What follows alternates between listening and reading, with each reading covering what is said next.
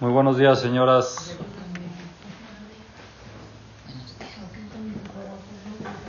Esta clase, Besat Hashem, vamos a ver Perashat Kitisa. Una de las Perashiot que yo creo han dejado una huella muy importante en toda la historia del pueblo de Israel. Y hay mucho lo que aprender de, este, de esta perashá, de este tema. Hay muchas cosas en verdad lo que aprender y vamos a ver lo que nos alcance Besat Hashem. Pero antes un aperitivo pequeño, muy bonito que escuché. Una historia, no sé si escucharon hablar del Rab de Brisk. Rab de Brisk era un jajam famoso, que eran papá e hijos jajamim grandes. Estaba Rab Zev, que era el papá, Soloveitchik, Está el hijo Rab Haim Soloveitchik también. Entonces, cuando era el Rab, cuando estaban en Brisk, el Rab de Brisk, una vez entró una persona a su casa y vio al Rab con sus hijos leyendo Teilim. Estaban leyendo Teilim con todas las... Entonces se quedó como que, ¿qué estará pasando, no? Entonces, cuando terminaron de leer el Teilim, se le acercó al Jajam le dijo, Jajam, pasó algo que están leyendo Teilim. Le dijo, ¿cómo? ¿No escuchaste lo que pasó? Le dijo, no. Le dijo al jajam, es porque estábamos leyendo Teilim. ¿Cómo? Pero como que está muy elevado esto para que mi cabeza capte. Como que me quedé solo. Le preguntó él al jajam, Jajam pasó algo y el jajam le preguntó, ¿no escuchaste lo que pasó? Le dijo, no. No, no escuchaste porque estábamos leyendo Teilim. Si no hubiéramos leído Teilim, puede ser que hubieras escuchado que pasó algo. O sea, lo arreglaron. O sea, que el Teilim no es nada más de la soledad. Es preventivo y es importante, ok, agarrar el Teilim siempre que uno pueda, conectarse con Hashem, alabar y estar conectado con esas de Mirot y Tishbahot que hizo David Amelech. Y no tiene que pasar algo para hacer cadenas de Teilim y leer Teilim, simplemente porque no pasó. Hay que leer Teilim. También me gustó la historia y se las quería compartir. Esta perashá, eh, Perashat Kitizá, comienza con el tema del conteo, del censo del pueblo de Israel. Aquí hay un Zohar interesante que es importante saberlo. Y yo creo que las que ya han venido a algunas clases ya van a entender un poquito más, porque aunque habla un poquito de Kabbalah, del tema del Koahatumá, de la fuerza de la impureza y de la fuerza de la pureza, también aquí aplica. Eh, es una de las fuentes en esta perashá del Ainara. Para los que se preguntan si existe Ainara o no existe Ainara, seguro que existe. El Ainara tiene su efecto. ¿Qué es exactamente el Ainara? Es una clase larga, no sé si ya la hemos, no sé si la hemos dado aquí o se las debo todavía. Todavía la debo. Es una clase larga, como de una hora y media, dos horas, para explicar y entender qué significa el Ainara, qué es el Hamza, qué es el Shebe, qué es el ojo, qué es el, la mano, que todo eso tiene su esencia. Eh, existe, no existe, hace daño, no hace daño, cómo hace daño, por qué hace daño, todo eso es una clase muy, muy interesante, muy espectacular y muy bonita, pero sí existe, 100%. La primera vez que aparece la Ainara en la Torah es con Agar, ok, Agar y Sara. Sara le echó el ojo a Agar que se quedó embarazada y abortó. Agar, la esclava, abortó por culpa de Sara que le echó el ojo. Quiere decir de que no depende si uno es tzadik o no es tzadik, la Ainara existe. Después con Itzhak, cuando regresaron de la queda, que Abraham lo escondió para que no le echen la Ainara, que se salvó de la queda, como dice la Torah, Vayasho Abraham, que regresó a Abraham. Bueno, hay varias fuentes y una de ellas es aquí. De que cuando iban a contar al pueblo de Israel, necesitaban hacer un censo. ¿Cómo hacían el censo? Hatzita Shekel. Decían a cada hombre mayor de 20 años que ponga una moneda de medio shekel. Y al final, ¿qué hacían? Contaban las monedas y en base a eso sabían cuánta gente hay. ¿Está bien? ¿Por qué? ¿Por qué esa, de ese modo? ¿Qué pasó? ¿Por qué no contaban a la gente? Se murieron por contarlos. ¿Eh? La pandemia. No se puede contar. Pandemia, digo. ¿Por qué no se puede contar a gente? Por el Ainara. ¿Qué hace el Ainara exactamente? ¿Los mata?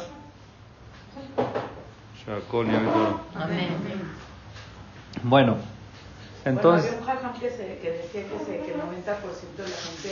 99. No, la Gemara. Sí, eso también lo menciono en la clase.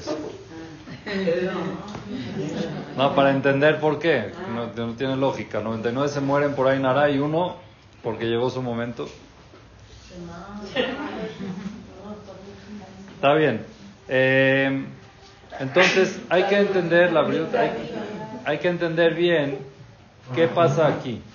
Porque, por ejemplo, hoy en día, si nosotros queremos contar a los niños o si hay minyan, entonces utilizamos métodos alternativos. Por ejemplo, se dicen Pesukim o Berajot, Baruch Ata Hashem, lo que no me Son 10, son 10 palabras, entonces ya sé que hay 10, pero igual los contaste, entonces ¿qué? Pero los contaste con una Y ¿Qué pasa con eso? Entonces, muy bien, vamos a ir. Por eso hay que entender. Ah, igual que el dinero. Muy bien. Dice, dice Rashi, Hashem pide que den, Hashem pide que den mahatzita shekel. Menatenuish kofer nafshol Hashem bifkodotam. Cuando Hashem los cuente, que den kofer. ¿Qué es kofer? Una redención de su alma. Veloye que bifkodotam para que no haya epidemia cuando Hashem cuente al pueblo de Israel cuando se cuenta el pueblo de Israel que den majacita shekel. Al dar majacita shekel, con eso se protegen. Explica Rashi por qué. Sheaminyan sholetbo ainara. Las cantidad, en la cantidad gobierna el ainara. ¿Entendieron? Muy bien, eso es lo normal, no entender porque no se entiende. En la cantidad gobierna el ainara Veadeber Balem, y cuando hay una cantidad hay enara, aplica epidemia. Empieza la epidemia. Que Moshe Matzin ubime David, como está en la época de David Amelech. David Amelech contó y después de eso empezó una epidemia y se murió mucha gente. ¿Cómo funciona esto? Dice el Zohar. ¿Ok? El Zohar lo trae claramente. Rabbi Elazar, el hijo de Rabbi Shimon Bar Yochai, dice así. Toda cosa que nosotros tenemos por naturaleza de Dios tiene veraja. ¿Está claro o no? Si nosotros lo tenemos, Dios nos los dio, es con veraja. ¿Qué significa veraja? Bendición. ¿Qué es bendición? ¿Qué es veraja? Que es bueno, que dure, que no se amuele, que sea bueno para uno, ¿ok? El dinero no es veraja. El dinero con veraja es veraja. ¿Está claro o no? Por eso, Parnasato va. ¿El dinero es bueno para todos? No, pero si, si lo tenemos. hay gente que tiene el dinero para cubrir, para cubrir enfermedades. ¿Eso sirve? No. Entonces tiene que ser dinero con verajá. El dinero con verajá es un dinero bueno que se usa para bienes, para cosas buenas, para que disfrutarlo, para apoyar, para dar, para. Eso es dinero. Eso es dinero con verajá. Está escrito porque usted lo mencionó y porque no viene la semana pasada, se los voy a en, en la parasha de la semana pasada está escrito dónde estaba parada el Shulchan y dónde estaba parada la menorá. En el Mishkan, en el tabernáculo. En Mishkan, dentro del Kodesh, estaba el Mizbeach HaKetoret, que era donde se hacía el incenso, que era el Mizbeach chiquito, estaba el Shulchan y la menorá. El Shulchan era donde estaba el pan, los panes, y la menorá donde se prenden las velas, ¿ok? La menorá estaba de un lado y el Shulchan estaba enfrente de la menorá. ¿Está bien? La pregunta es por qué en ese orden. ¿Por qué pusieron el Shulchan enfrente de la menora? Porque así se veía bonito. Arquitectónicamente era el lugar indicado. Ah, él.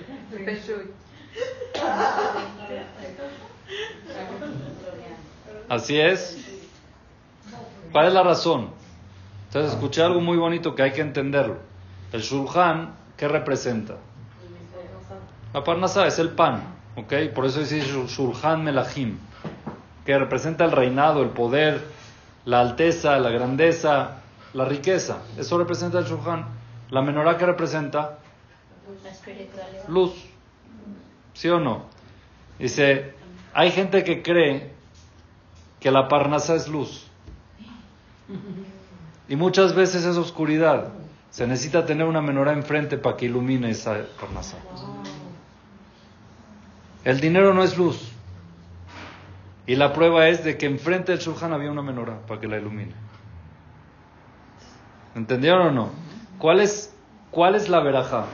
La veraja es tener dinero con veraja. Entonces la veraja, todo lo que nos manda Hashem, tiene veraja. Ahora, dentro de nuestra capacidad está si quitársela o no. Nosotros podemos quitarle la veraja a la cosa que nos mandó Hashem. ¿Cómo se quita la veraja? Una de las formas es contándolo. ¿Cómo se quita la veraja? Sí, ¿cómo se le extrae la veraja al dinero? Dinero con veraja es dinero que rinde. Existe dinero con veraja y dinero sin veraja. Existe ijire con veraja y ijire sin veraja.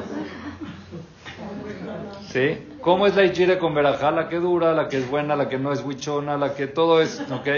¿Y cómo es la ijire sin veraja? La que no dura nada, la que, la que se robó, la que pasó, la que... La que se come el refri, La que es la patrona, Bekitsur. Entonces entienden el concepto verajá. Los dos son yichires, pero una tiene verajá, otra no. Los dos son dineros.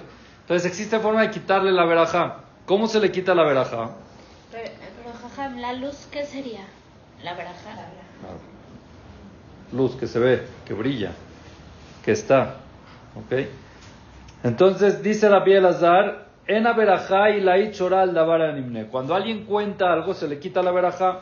Entonces, si vamos a preguntar, ¿cómo contaron al pueblo de Israel? El pueblo de Israel, el hecho de ser pueblo, el hecho de estar en este mundo, ya es verajá. Los cuentas, estás quitando la verajá del pueblo de Israel. ¿Y quién pedía que los cuente? Hashem. Hashem pedía cada vez, después de cada episodio que pasaba, que se morían, que había epidemias o algo, Hashem pedía contarlos. ¿Cómo los cuentas? Si los cuentas, y también el Mahatzita Shekel que se daba cada año. Era para contar, era un censo. ¿Por qué los cuentas? Si los cuentas le estás quitando la verajá al pueblo Israel como pueblo. Entonces contesta Rabbi Eliezer, el Akof el Por eso Hashem buscó la forma de, de saber contarlos. Necesitaba contarlos para demostrar el cariño. Necesito contar mi dinero, necesito contar lo que tengo.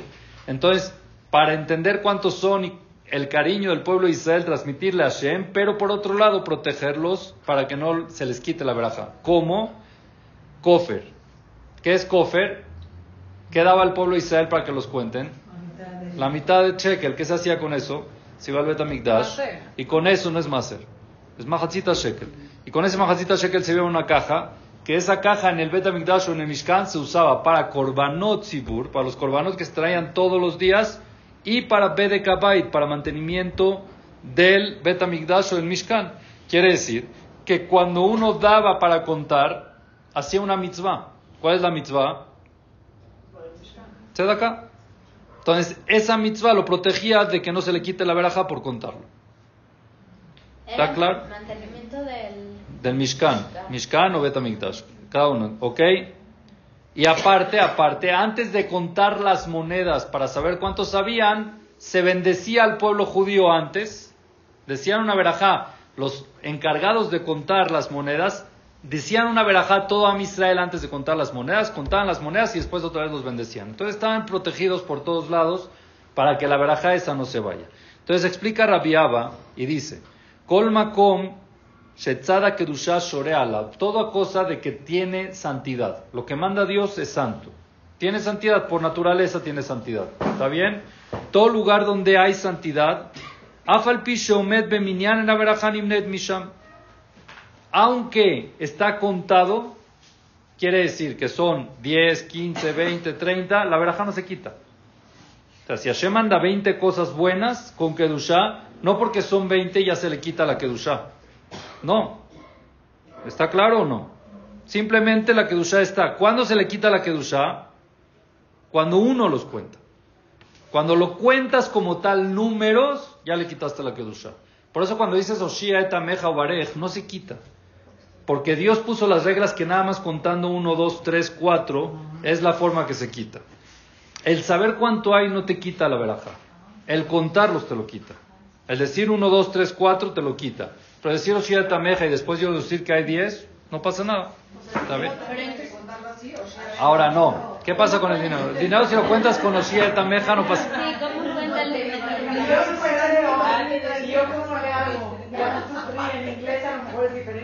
había dicho. Ya nos había dicho que con el Muy bien. Ahora la única forma de que uno pueda contar el dinero y que no se le quite la baraja es contarlo para sacar más ser. Pero si no sacamos más ser. Porque es una mitzvah, tiene que ¿Eh? una. La- o sea, los que no trabajan. Mira, no es prohibido. Contar el dinero no es prohibido. Pero le quitas verajá. Ah, pero si mi papá lo cuenta Ya lo conté. Ok. ya. Entonces, si te dieron a ti, te dieron a ti una cantidad y tú sabes que la tienes, no tienes que estar contando cada día cuánto te queda, cómo te queda, cuánto te. Tienes que tener más o menos en mente cuánto gastas, cuánto esto, cuánto. lo- El que esté contando todo el tiempo, eso le quita la verajá al dinero. Si quieres que te lo explique de otra manera un poquito más general y mística, es que muchas veces Hashem hace milagros con el dinero. Hashem hace que el dinero rinda sin que te des cuenta que tengas más. Ahora, si lo estás contando, es mucho más difícil hacer ese milagro. Para hacer un milagro Dios necesita méritos, necesita un milagro oculto. Es mucho más fácil que Dios haga que un milagro expuesto. ¿Está bien o no? Cuando Hashem hace un milagro oculto no necesita muchas veraj- muchos muchas zehuyot. Cuando tú no eso, cuando no cuentas el dinero, puede ser que Dios te pone más dinero y es un milagro, pero como no sabes es oculto y es fácil hacerlo. Entonces esa es la verdad. ¿Está claro? Sí, a ver, tú sacas, tú sacas, ya dinero, sacas más, eh, pero luego en el día a día, que como ya no lo cuento, necesito dinero. ¿Cómo se hace? Entonces tú tienes un tienes un promedio, no sé, no me voy a meter en la vida de cada uno, pero es un promedio que uno tiene que gasta. Y lo tiene y lo pone, pero no es estar contando día a día a ver cuánto gasté hoy, cuánto me quedó para mañana. Ya tienes para la semana. Hay gente que a cada rato. Yo conozco a alguien. a- a- a- ayer le dije algo, a- eh, esto a alguien y me dijo increíble. Me fui a un viaje y cada vez que gastaba algo contaba cuánto me quedaba. Se me perdió la cartera. Se la pasó pésimo. Se me perdió la cartera. Bueno, pasa, ¿ok? No, y no sé si les ha pasado que hace cuenta de tanto que lo contabilizan, que salen gastos para que ya no lo contabilicen. O sea, que salen gastos inesperados, por tanto estar aferrado. Eso no es verajá, eso justamente. Entonces, cuando uno, es, cuando uno no quiere decir que tienes que ser irresponsable, no quiere decir que no tienes que tener tus cuentas 100%, pero hay límites, hay extremos. Simplemente, ¿sabes qué? Tu esposo te dio para el gasto tanto, tú sabes que gastas eso, ya no tienes que estar al peso contando y contando. Pobre gente la que vive así, de que todo el tiempo lo cuenta y que todo el tiempo está al peso, hay que tener cuidado porque eso le quita verajá al dinero. ¿Está bien? Eso le quita verajá no nada más al dinero, a todo lo que uno hace. Todo lo que uno a Hashem le da, si es que lo contabiliza, entonces se le quita la kedusha. Cuando se le quita la kedusha, entra tuma. Al entrar tuma, se cancela, le mete line, se va para cosas malas. Es como todo lo de kedusha y tahara. Cuando hay kedusha está. Cuando se quita que lo contaste, entra por ende la tuma. Cuando entra la tuma, entonces se pierde. Con Bené Israel, lo que hicieron es protegerse con la tzedaká que daban.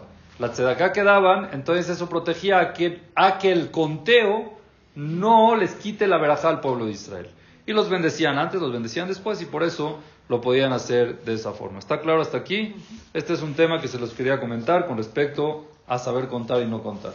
El conteo de antes que hicieron igual, cuando, o sea, cuando salen de Mitraim, que dices son 600 mil, ¿cómo los contaron? ¿Así? Eso yo creo que fue Hashem que lo dijo y no los contaron. No hubo una cuenta. Porque no está escrito que los censaron, que hubo, que hubo un censo.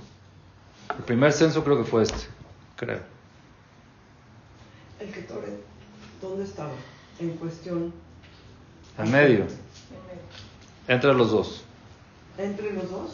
un poquito más atrás. O sea, de, de frente estaba el Shulchan y la menora. Que Toret estaba más atrás. En medio más atrás.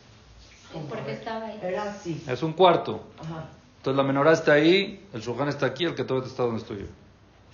La menorá está ahí, el Shulchan está ahí, el Ketoret- o sea, como en triángulo. En triángulo. Ok. ¿Y el Ketoret qué Ya dimos una clase del Ketoret. Yo sé y lo escuché, pero. Oh. El, re- el Ketoret, el Ketoret representa, o sea, ¿a ¿qué alude el Ketoret? Porque está ahí. Las buenas acciones. Eso es lo que... Perdón, ¿por qué lo pusieron ahí? No sé. Se la mando otra vez si quieren. No, en esta, creo que mencionamos el, el Zohar de esta perasha justamente en esa clase.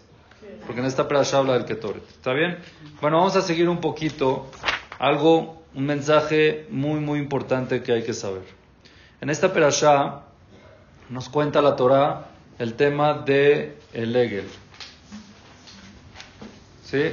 Masea el pecado del becerro de oro que cometió el pueblo judío. Hay que saber que este pecado marcó la historia del pueblo.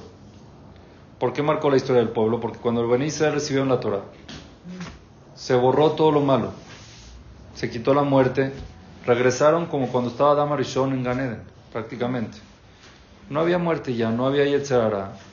Era, iba a ser ya Olam Shekulo Shabbat. Ya iba a ser todo el tiempo puro espiritual. No había maldad, no había... Ya estaba todo increíble. Y por causa de unos cuantos que se pusieron nerviosos, ahorita vamos a contar, entonces el becerro de oro lo que provocó es que regrese todo a como estaba. Que otra vez tengamos muerte, que otra vez tengamos problemas y, aparte, cada desgracia que pasa en el pueblo de Israel, pagamos parte del becerro. Hashem nos parcializó la deuda del becerro de oro. ¿Hasta cuándo? Hasta que se acabe de pagar, ya viene el Mashiach, o ojalá que venga antes por portarnos bien. Pero seguimos pagando tristemente hasta el día de hoy. Quiere decir de que fue un grave error lo que hicieron, ¿es correcto o no? Un pecado muy, muy grave. Y, y hay que entender cuál fue el pecado. ¿Cuál fue? Entonces vamos a contar la historia y vamos a ver cuál fue el pecado.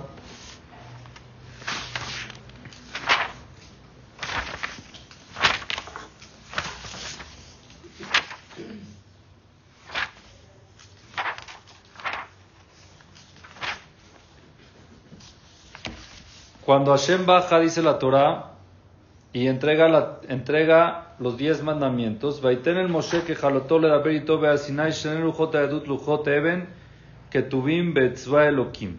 Moshe Rabenu sube 40 días y 40 noches al cielo para recibir las primeras tablas de la ley. ¿Estamos bien? ¿Sí?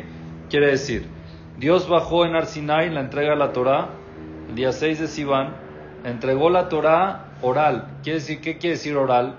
No era física las tablas, sino simplemente escuchamos los diez mandamientos. Escuchamos los primeros dos de Dios y los de otros ocho de Moshe por transmitidos por Hashem. Después de eso, Moshe sube a recibir las primeras tablas de la ley. Moshe se mareó un poco.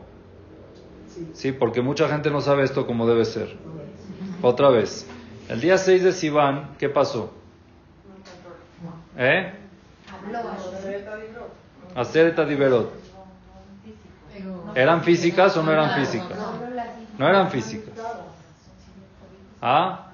Pero no era al mismo tiempo que se iban formando las tablas. Se veían las letras. No se formaban las tablas. No. Eso fue después, Moshe subió. Sí, Moshe subió. ¿Y cuándo se rompieron las primeras tablas de la ley? 40 días después. 40 días después, el día 17 de Tamuz, se rompieron las primeras tablas. Que es cuando hicieron el, que es cuando hicieron el becerro de oro. A ver, entonces primero... Primero Dios se presenta en el Ar Sinai, transmite las diez, los diez mandamientos. El Bene Israel dice, Nace Benishma. Y Moshe sube a recibir las primeras tablas. Está 40 días y 40 noches en el cielo. Hashem transmitiéndole toda la Torah y Moshe va a bajar las primeras tablas de la ley. No la Torah, las primeras tablas. ¿Cuántos días después de que se oyó, se las dio? 40 días. No me cuadra. ¿Por qué? Porque entonces ese mismo día fue cuando bajó. El día 40 fue que bajó y las rompió. Ese día se las dio. Se las dio. Ese día las rompió. Correcto. O sea, no sí. ni el día. Ni 24 horas. Adam y Jabá.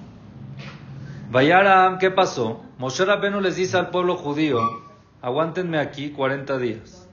Yo voy a subir 40 días y voy a bajar para entregarles las tablas, para bajar con las tablas de la ley. Las lujot, Shenel lujot abrit, no es la Torah. Son las tablas de la ley hechas por Dios. ¿Está bien? ¿Y cuándo le da la Torah? La Torah se la transmite estando arriba y después Moshe la escribió. ¿Pero cuándo? En el cielo la escribió, pero después. ¿Cuándo fue eso? ¿Cuándo escribió?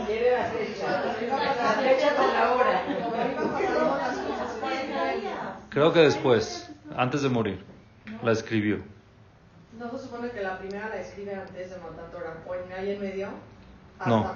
Exi- escribió parte, había parte que era Shabbat, y Sham Sam Lojo con Mishpat Sham Nisao, pero no sé si era escrito, era transmitido. No sé si era más escrito, la verdad que no estoy seguro.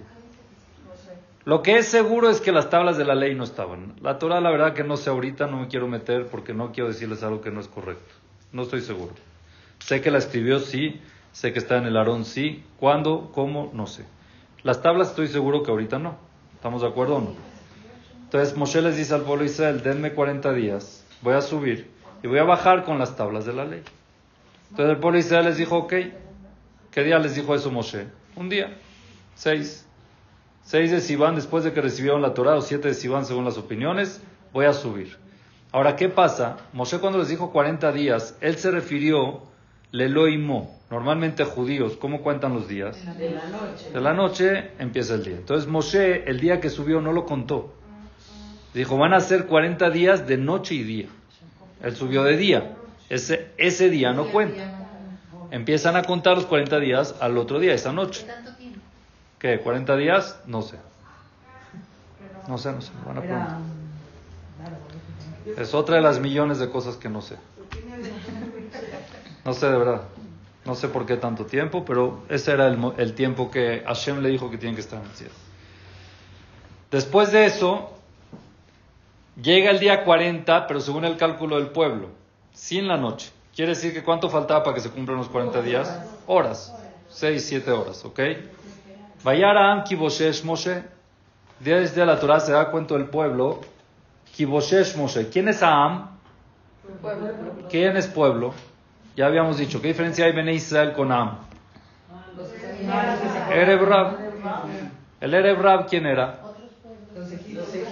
Los egipcios brujos que salieron con Israel y otros pueblos. ¿Ok? Ellos fueron los que se dieron cuenta de que Moshe no había bajado. El pueblo de Israel estaba todas estas. Relax. Tranquilo, no dijeron nada. Ellos empezaron a hacer balagán. ¿Qué pasó?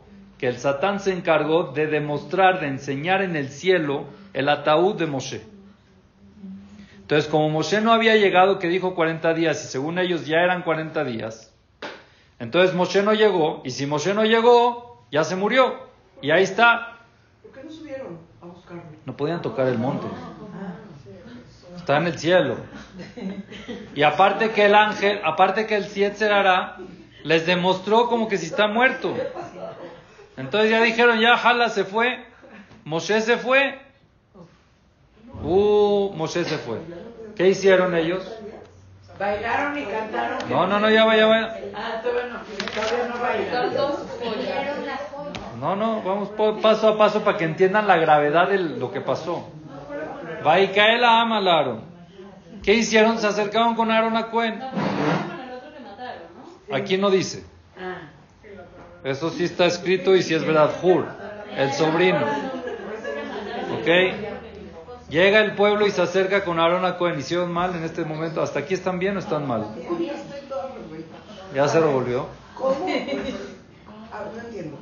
Se fue. Moshe subió. Pero desde, desde Desde que entregó la Torah. No, 40 días no subió al cielo, ¿no? No pueden subir. No se, ahí no se podían acercar. Ah, Había una barda para no acercarse, pero la montaña, y si sí, ok, ¿se van a subir a dónde? no está un poquito como la historia del No, vamos a decir de que sí subieron a la montaña. ¿Dónde van a buscar a Moshe? Moshe está en el cielo. Ellos sabían eso. Claro, Moshe les dijo, ¿Voy al cielo? voy al cielo a recibir la sí.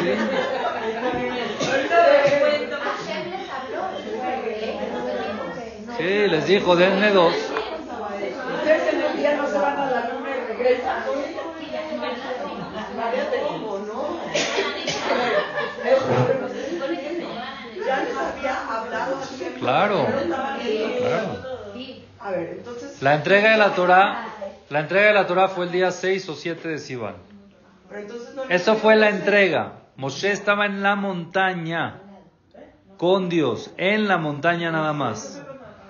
Hashem bajó a la montaña, a Ar Sinai, y ahí entregó los diez mandamientos con voz. Todo el pueblo de Israel dijeron a Seben Ishma, de acuerdo, muy bien. Hashem se retira y Moshe baja al pueblo y les dice, Muy bien, voy por las tablas. ¿A dónde voy? Al cielo. Moshe subió al cielo 40 días y 40 noches. Estuvo ahí, tuvo una discusión con los ángeles. Ahí el ángel le repartió el regalo del, del Ketoret. Escuchó la clase del Ketoret. Ahí el ángel de la muerte le dio el regalo del Ketoret. La Kachta Matanot Badam en el cielo. ¿Está bien? Después Moshe 40 días iba a estar ahí. Cuando ellos se dan cuenta de que no ha bajado, se acercan. ¿Qué hace un Yehudí cuando tiene un problema? Se acerca con el Jajam. Fueron con Aarón. Fueron con Aarón a Cohen, que era el vice Moshe, el que estaba ahí, el que estaba ahí de encargado, porque Moshe les dijo, el que tenga algo que vaya con Aarón. Y estaba Aarón encargado. Fueron con Aarón y le dijeron, Aarón, ¿cómo hace el ano Elohim, señor? No hay Moshe. Necesitamos un guía. Necesitamos un guía, Fanenu, que vaya dentro de nosotros, que vaya frente a nosotros, porque Moshe ya no está. Y ahí está que nos enseñaron que se murió. ¿Hasta aquí están bien el pueblo judío? ¿Hicieron algún pecado? Aparentemente nada, ¿no? Pregunta aquí la señora una pregunta muy interesante que hay que analizarla y se las dejamos de tarea. ¿Por qué Aaron les dijo yo soy? ¿Por qué Aaron no les dice, ok, yo soy? No se preocupen, yo los guío. Para hacer tiempo. Ya, ese es el mejor tiempo. O sea, él quería... Yo los guío. Quería entretenerlos. Bueno, qué mejor que esa forma. Claro, los voy a mantener. No se preocupen, aquí estoy yo. Yo soy. ¿Qué? El primo de Aarón, no, el sobrino. El sobrino de Aarón, esto no está escrito claro en la Torah, pero es sabido que cuando llegaron con todos, oye, haznos alguien que nos guíe, Jur, el hijo de Miriam, les dijo, cállense, ustedes están mal, el horario es, todavía faltan seis horas y te- te- cálmense, Moshe no se murió, ahorita viene, lo mataron. Lo mataron a Jur, cuando Aarón vio eso, dijo, aquí hay que cuidarse. Los de Rab. Ah, la desesperación. Pero dijo también que no podían matar a un Cohen y Naví. Y Naví. el mismo día. Ah. Y Viarek Bemikdash Hashem Cohen Benaví. Ya habían matado a un Cohen que era el hijo de Miriam. Y ahorita Aarón era también Naví. Entonces tenía que tener Cohen Hashem Cohen Benaví. No, no importa. Aarón era Cohen y era Naví también. Era un tema. Sheloie, como sea, Aarón les podía decir, no se preocupen, yo sigo, yo aquí estoy, no se preocupen, cálmense, yo voy a ser guía de ustedes. ¿Por qué no se los dijo? Hay una respuesta. ¿Ok? Pero es buena pregunta, muy buena pregunta. En vez de eso, ¿qué les dice Aarón? Dice la Torah. Hasta ahorita están bien el pueblo de Israel, ¿no? no hicieron ningún delito. Se acercaron y querían un guía. Aarón, les dijo a Aarón, no hay problema. Shechem. Quítense, qui- vayan con sus esposas y quítenles las joyas que están en los oídos, Los aretes. los aretes. Y de sus hijos y de sus hijas, y tráiganlas. ¿Con qué finalidad hizo Aarón esto? Quería hacer tiempo, eso sí. Él sabía que las mujeres ya no iban a volver a caer. Ya cayeron una vez, ya no van a No son como los hombres que caen siete veces y siguen cayendo. Las mujeres aprenden rápido. La mujer pecó al principio con eh, en el Gan Eden, no vuelven a caer. Y Aarón sabía eso. Y por eso les dijo, vayan con las mujeres y pídanles. ¿Y qué hicieron los hombres? ¿Fueron o no? Sí fueron. Les dijeron, a ver, dame, dame, que necesitamos hacer un guía que Aarón nos pidió. No. espérate, tranquilo, espérate, ¿qué plan? ¿Dónde vas? ¿Cómo? ¿Cuándo? Cuéntame. De la desesperación, ellos arrancaron los de ellos, dice la Torah. Los, los, los aretes que tenían en sus oídos se los quitaron. Vaya vio el Aarón. Los hombres le trajeron sus joyas a Aarón. Pregunta entre paréntesis: ¿qué era la moda usar piercing o cómo era la cosa? Se ponían aretes en los oídos los hombres y. Para que no se les sabían, ¿Eh? Se copiaron de los egipcios. ¿Estaba bien entonces? O sea, recibieron la Torah con los piercing ahí, los aretes. Estaba padre la cosa, ¿no? Y ahorita el que lo hace lo aleno, pero si, si, si están, recibieron la Torah así, que es mejor. Buena pregunta, ¿no? Escuchó una respuesta bella, o sea, una respuesta lógica de información. El pueblo de Israel se puso sus aretes después de recibir la Torah. ¿Por qué? Como los oídos escucharon a Dios, embellecieron esos oídos. Los hombres también. Los hombres que escuchaban a Dios querían embellecer los oídos que escuchaban a Dios y los adornaron con joyas. Sí escuché, fue nada más esa época. Entonces al final, ¿qué hicieron? Al final, ¿qué hicieron? Se quitaron todos los, las joyas que tenían, se las trajeron a Aarón. ¿Qué hizo Aarón? Chanfle, se les, se les cebó el plan. Porque ahorita llegaron rápido. Entonces siguió, dijo, bueno, vamos a seguir haciendo tiempo. ¿Qué hizo? Agarró todo. Lo puso, dice el, dice el este, Rashi, la shon keshira bajet, la shon sudar. Agarró un pañuelo, agarró un pañuelo, puso todo adentro, lo amarró haciendo tiempo, estaba haciendo tiempo. Lo amarró y vayaseu egel maseja. ¿Y lo? no se desesperando a Israel. Lo echó al fuego. No, menos ya. Llevaban media hora nada más. Él quería hacer tiempo y no le salió. ¿Y qué hizo? Vaya el maseja. Y se hizo un becerro de oro. Él lo echó al fuego. Aarón agarró todo, lo puso en un pañuelo y lo echó al fuego. Pues no contaba con ¿Y el- qué salió de ahí? Un becerro de oro. Pues no contaba con el papelito. ¿Qué papelito? El que metieron el nombre de Hashem. No fue él. Por eso no contaba él. Él no fue. Él no hizo nada. Aarón, ¿qué hizo? Hacer tiempo. Hacer tiempo, sí. A ver qué. Como lo que se le iba ocurriendo. Y estos, estos brujos, acuérdense que habían brujos, con su brujería sacaron un becerro de oro. Cuando vio eso Aarón, dijo capará, y todo el mundo empezó a decir, oh, ya tenemos guía. El Eloeja Israel, Asher Eluja Mitzrayim. Aquí está el guía que nos sacó de Mitzrayim. Payar a Aarón, cuando vio Aarón eso, ¿qué hizo? ¿Qué tendría que hacer una persona normal? Tierra trágame, o sea, ¿qué está pasando aquí? ¿Qué hizo Aarón? Vaiben Mizbeach. Construyó un altar. ¿Para qué el altar? Para el, para el, para el Egel. Vaiben Mizbeach Lefanav. Construyó un altar frente al Egel. Vaikra Aarón Vayomar. Y empezó a llamar a Aarón a todo el mundo y les dijo, Hagla Hashem Mahar.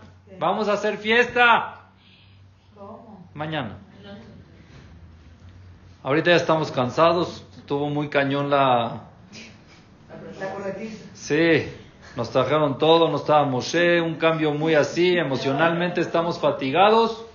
Mañana echamos fiesta, ya está listo el Misbeach, mañana echamos fiesta. ¿Con qué finalidad?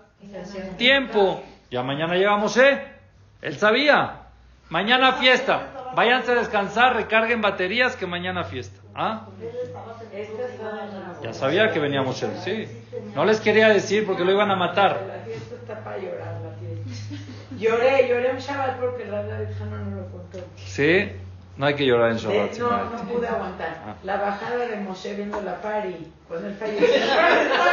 Llorando por un Moshe. O sea, Sí. que todos berren. Y yo, yo, jaja, mi modo, es de Teshuvah. ¿Cómo, cómo, ¿Cómo hicimos fiesta? ¿Cómo nuestro, nuestro líder espiritual se murió? ¿Cómo fiesta? Me decía, ya, Eti, no llores. Vayashkimu, ¿qué pasó entonces? Aarón tratando de hacer tiempo, Vayashkimu mi majorat. Se paran al otro día, madrugaron. Le ganaron a Aarón. Madrugaron, Pero ya no daba la hora porque no había bajado. ya iba, ya estaba. Ya iba a bajar. En la mañana iba a bajar estos cuates a adelantar. ¿Qué es la Ashkim? Pero Hashem sabía todo esto. O sea, Hashem sabía No, espérate. ¿Por qué no? O sea, o sea, no hizo algo para que se fuera. Le dijo a Moshe, baja, mira lo que hiciste. Es tu pueblo. Vayashkimu mi majorat se levantaron al otro día. Vayalu olot, temprano, madrugaron, empezaron ya al misbeach. Aarón seguía dormido, porque era de noche. Estos se levantaron en la madrugada, empezaron ya a hacer korbanot. Vayigishu shelamim, vayeshavam lechol beshatov, vayakum letzachek. Y empezaron a el felte. ¿Ok? Empezó la fiesta. Vaidaper Hashem el Moshe, le dice Hashem a Moshe, ve y baja porque tu pueblo que subiste de Mitzrayim, mira lo que hicieron, se apartaron. Hashem le empezó a decir a Moshe todo. ¿Moshe veía lo que pasaba abajo? No. No, No es ángel ni es Dios. Él estaba arriba desconectado. Y Hashem le contó, oye, ya baja, porque el pueblo que tú sacaste de Mitzrayim, que es el Ereb Rab, no es Ben Israel, el Ereb Rab que tú sacaste, porque es el pueblo, tu pueblo que sacaste de Mitzrayim, hicieron un Negev. Y están cantando, se están aposternando a él, están diciendo que este es el Dios de que lo sacó de Egipto. ¿Pero por qué se posternaban y, y con Moshe no lo hacían? O sea, ¿qué les dio de, de, de hacerlo ídolo a este cuando no lo hacían con Moshe? Eso se llama Bodazara. Porque aparte hablaba, ¿no? Y era el, era el Ereb Rab, que quede claro, que ellos eran idólatras. Si ellos lo hacían eso ante Moshe, Moshe los hubiera matado. Aquí era un becerro que ellos lo crearon, pues vamos a jalar a todo el mundo a esto. Aparte tenía vida, hablaba. Sí, y Moshe también. Pero Moshe los podía matar. Moshe sí lo hacían enfrente de él, los mataba, los mandaba a volar, ellos sabían. Pero aquí, como no había y ellos mismos lo crearon, pues vamos a jalar al pueblo para que hagan Abodazara. Los únicos que hicieron Abodazara fue Ereb Rab, en Israel. No, entonces se jalaron al pueblo de Israel. El pueblo de Israel se jaló y empezaron a bailar, empezaron a aceptar, empezaron a decir, pero los que empezaron fueron ellos, sí es verdad. Después de que Hashem le dice a Moshe, Moshe baja, Beatán y Jalí les dice a Hashem, ¿sabes qué? Ya estoy cansado. Déjame eliminarlos, déjame exterminarlos. Y de ti voy a hacer una nación grande. Y ahí empieza Moshe a pedirle a Hashem, Hashem y Hashem lo cabe, Yomer, ¿para qué te enojas? Tanto hiciste, los sacaste de Egipto para matarlos, van a decir de que tú los sacaste para eso. De Jor, de Kitsur, todo eso. No, igual con quién. O sea, Moshe con quién. Moshe, de Moshe, de abajo. de Moshe solo, las mujeres no estaban dentro. ¿Cómo iba a ser un pueblo de Las mujeres no se murieron. El pecado, Hashem, Moshe le dijo a Hashem, Hashem le dijo que va a matar a los hombres. No Ahora, todas estas, ¿qué pasó? Nada más entre paréntesis y déjenme terminar. A todas estas, ya Moshe discute con Dios en el cielo. ¿Quiere decir que le creyó o no le creyó de lo que estaban haciendo el pueblo de Israel? No, dijo, tengo que checar. ¿Pero para qué le discutió? Sí le creyó. O sea, sí, pero dijo. Si le creyó, le dijo, ya no te enojes, Hashem, ya, ¿para qué lo sacaste? ¿Para qué esto? ¿Para qué lo otro? Entonces Moshe dijo, bueno, si ya están en ese plan y pasó eso, ¿qué se hacen con las lujot? Hay que romperlas, ¿no? Entonces, ¿por qué no las rompió en el cielo? ¿Por qué bajó? Dice la Torah, Vaifen Vayed Moshe después de discutir con Hashem, ya cálmate Hashem, no hagas eso, no destruyas, por favor. Se voltea de Dios con las, con las tablas en la mano. Ushne lujot edut beado, lujot que tuvim ishnebre, mize, mizek, em que tuvim. Las lujot que escribió Dios, las bajó. ¿Para qué hago el chi las bajas, Moshe? Para que vieran. Para que vean que ¿Que vieran qué? ¿Que las rompió? ¿Quién dudó de eso? Ellos lo. Ya- y las rompió para volver a subir, para volver a pedir otras. Moshe no sabía que las iba a romper. Balujot Masel Okim, Moshe no sabía que las iba a romper. Para que lo vieras. Muy bien. Entonces quiere decir que no le creyó a Dios. Sí, pero la vista es la vista, Ah, lo que te dice Dios no vale y la vista es la vista. Bueno, dicen que de ahí se aprende que uno no debe de creer todo y debe de, de ir Ese es el mensaje. Ni aunque venga Dios y te diga algo de tus hijos, no le creas. Hasta que no lo veas. Si Dios te dice algo malo que están haciendo tus hijos, no creas hasta que no lo veas. ¿Y quién nos dice eso? Dios. Le dijo a Hashem a Moshe, baja y velo. No me creas. Yo te cuento, discúteme, pero baja. Baja y velo. No se puede creer a nadie que te diga algo de tus hijos sin tú verlo con tus ojos. No digo que no le creas para nada, lo puedes tomar en cuenta y investigarlo y ver y lo que quieras. Ahí está Moshe lo que hizo. no hay que creer, pero cuando Cuando, cuando te- suena porque algo de verdad tiene, ¿no? no siempre, y menos hoy. Y menos hoy. Y no sabes la cantidad de almas que han destruido por eso. Y no culpo a los padres, porque los padres tristemente les creen. Que no- Pero hay que investigar, es lo que digo, te, te estoy hablando aquí de Dios.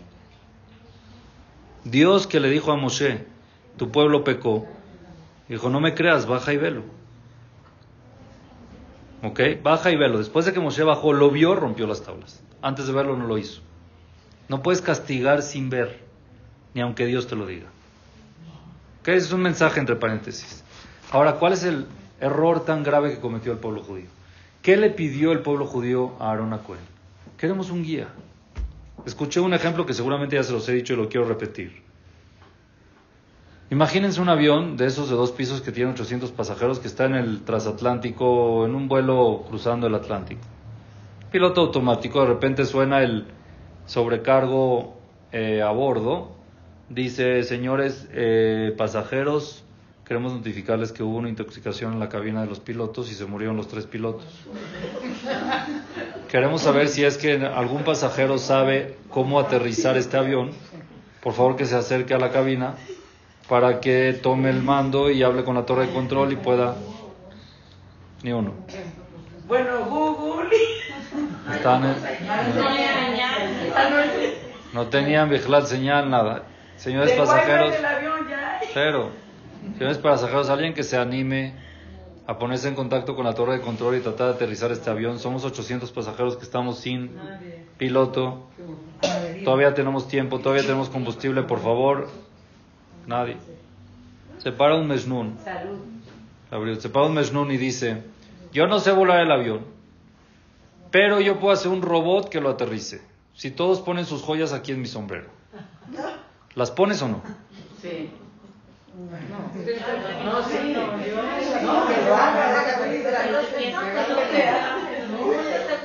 ¿Qué pierdes? Nada. Llegó el pueblo, el pueblo de Israel está en un vuelo, de repente te dicen se murió el piloto, están en el desierto, llega el sobrecargo a bordo, que es Aarón, ya sabía Aarón que no era verdad que se murió, pero bueno, ¿saben qué? Para, pongan sus joyas, ¿qué hicieron? Pusieron las joyas, lo que les dijeron, no querían hacer la boda, ¿y qué pidieron ellos? Pidieron un guía. Querían un guía, alguien que esté, oye, hasta ahorita Moshe era el encargado, nos decía cuándo ir, cuándo venir, qué hacer, qué no hacer, qué quitar, qué no quitar. Ya no está. Sí, pero se les hizo lógico seguir un un toro. No, ellos no pidieron un toro. ¿No dicen que vieron el... el- Después salió, pues wow, ahí está. Salió este va a ser, pues este va a ser, adelante. Pero ellos no lo pidieron. Estamos hablando ahorita del principio. ¿Ellos qué querían? Un guía. Pidieron un guía, Aarón pidió joyas, las echó al fuego y sa- sa- salió un becerro. Pues buenísimo, si es esto, es esto. ¿Qué tanta? Ok, a ver, ¿es un pecado? Sí. ¿Esa boda dará? Puede ser. Pero ¿lo ven más grave de que quejarse del mal? Cuando el pueblo Israel se quejó allá, Dios, ya nos cansamos de esa comida. No, más grave el. ¿Qué hice? Aquí se borró. Ya quiero borrar al pueblo judío. No sirve un pueblo judío así. ¿Sabes qué, Moshe? Empieza tú de nuevo. De cero empiezo contigo. Bueno, de, entonces hasta el día de hoy estamos pagando ese pecado. ¿Qué tan grave?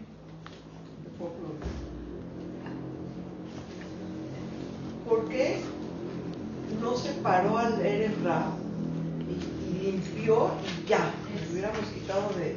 ¿Quién? ¿Quién más podía hacer eso? Quiere que lo ponga muy fácil, ¿no?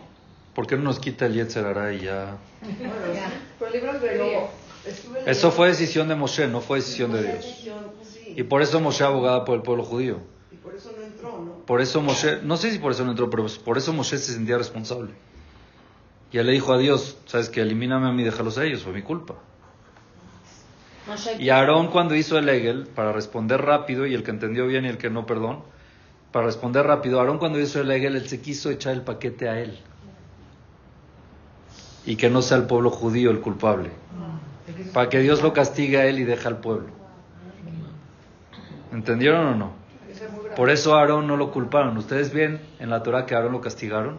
No, porque Hashem sabía su intención. ¿Está bien? Por eso Aarón no les dijo yo estoy, yo sigo. Porque sabía de que ellos iban a seguir buscando otras cosas y, y él les dijo yo los ayudo, yo lo hago. y Aarón lo quería hacer para que lo, lo culpen a él. Que él sea el culpable y no el pueblo. Pero si Dios estaba viendo que ya estaban haciendo revolución, ¿por qué no le ya adelante? Así le dijo. Hasta que no, hasta que no se pusieron a bailar y a posternarse, todavía había chance. No habían hecho nada. Cuando empezaron a eso le dijo Moshe ya, baja. Ya está grave la cosa. Eso es otro, otra clase. Esa es eh, porque el, pecado no es el problema del pecado, sino la alegría del pecado. Cuando se pusieron a bailar con el pecado, gozar. Pero ahora la pregunta es qué tan grave. Y aquí hay un mensaje muy interesante que lo dice Shalom Cohen, ya para terminar. Cuando se acercaron con Aarón a Cohen y le dijeron a Aarón a Cohen, ya no está Moshe. Ahí estaban mal en acercarse con Aarón. No estaban mal. Ahorita el pueblo judío se estaba formando como pueblo. Y toda cosa como actuaban era muy importante de cómo iba a ser el futuro del pueblo. Cuando se acercaban, dice Shalom Cohen algo muy bonito. Cuando se acercaban con Aarón, ¿qué le dijeron? Aarón, haznos un Dios. No un Dios, le dijeron, haznos un guía. Queremos un guía que nos guíe. Ya no está Moshe. Y el acercarse con Aarón no estuvo nada mal. Pero el decirle a Aarón qué hacer está mal. Tú te tienes que acercar con un rabino y preguntarle qué hacer, no decirle qué tienes que hacer. Ellos se acercaron con Aarón y le dijeron, haznos un guía. ¿Quién te dijo que esa es la solución? No, oye Aarón, no estamos ya, ¿qué hacemos? Tranquilos, ahí viene. Oye, Aarón, haznos un guía. ¿Quién eres tú para decir qué? Mucha gente, ¿cómo sabes cuando te pregunta algo que quiere escuchar o algo que quiere saber la verdad? Cuando llegan contigo, oiga, jajam, ¿verdad que se puede esto? ¿Sabes qué? Entonces es lo que quiere. Pero cuando te preguntan, jajam, ¿qué pasa con esto? ¿Cómo se actúa? ¿Cómo se hace? Entonces tenían que llegar con Aarón y decirle, Aarón, está pasando esta situación, ¿qué hacemos? No darle la solución. Porque ellos no saben la solución. Un pueblo como pueblo, que busca a los rabinos para decirles qué hacer, no es pueblo. Y Hashem le dijo, no me sirve, los tengo que borrar y hacer otro pueblo. Alguien así no sirve. Si hubieran acercadose con Aarón y nada más preguntarle qué hacemos, adelante. Y Aarón que haga lo que quiera. Pero ese es un mensaje muy importante que dice Shalom Cohen. Hay que saber que hay guías en el pueblo de Israel. Y que los jajamim quieren guiar al pueblo de Israel. No les digas cómo. Tú no les traigas la solución a ellos. Simplemente pregúntales cómo actuar y que ellos te digan. Porque cuando empiezas a traer la solución, salen becerros de oro. Está bien, muchas gracias y buenos días.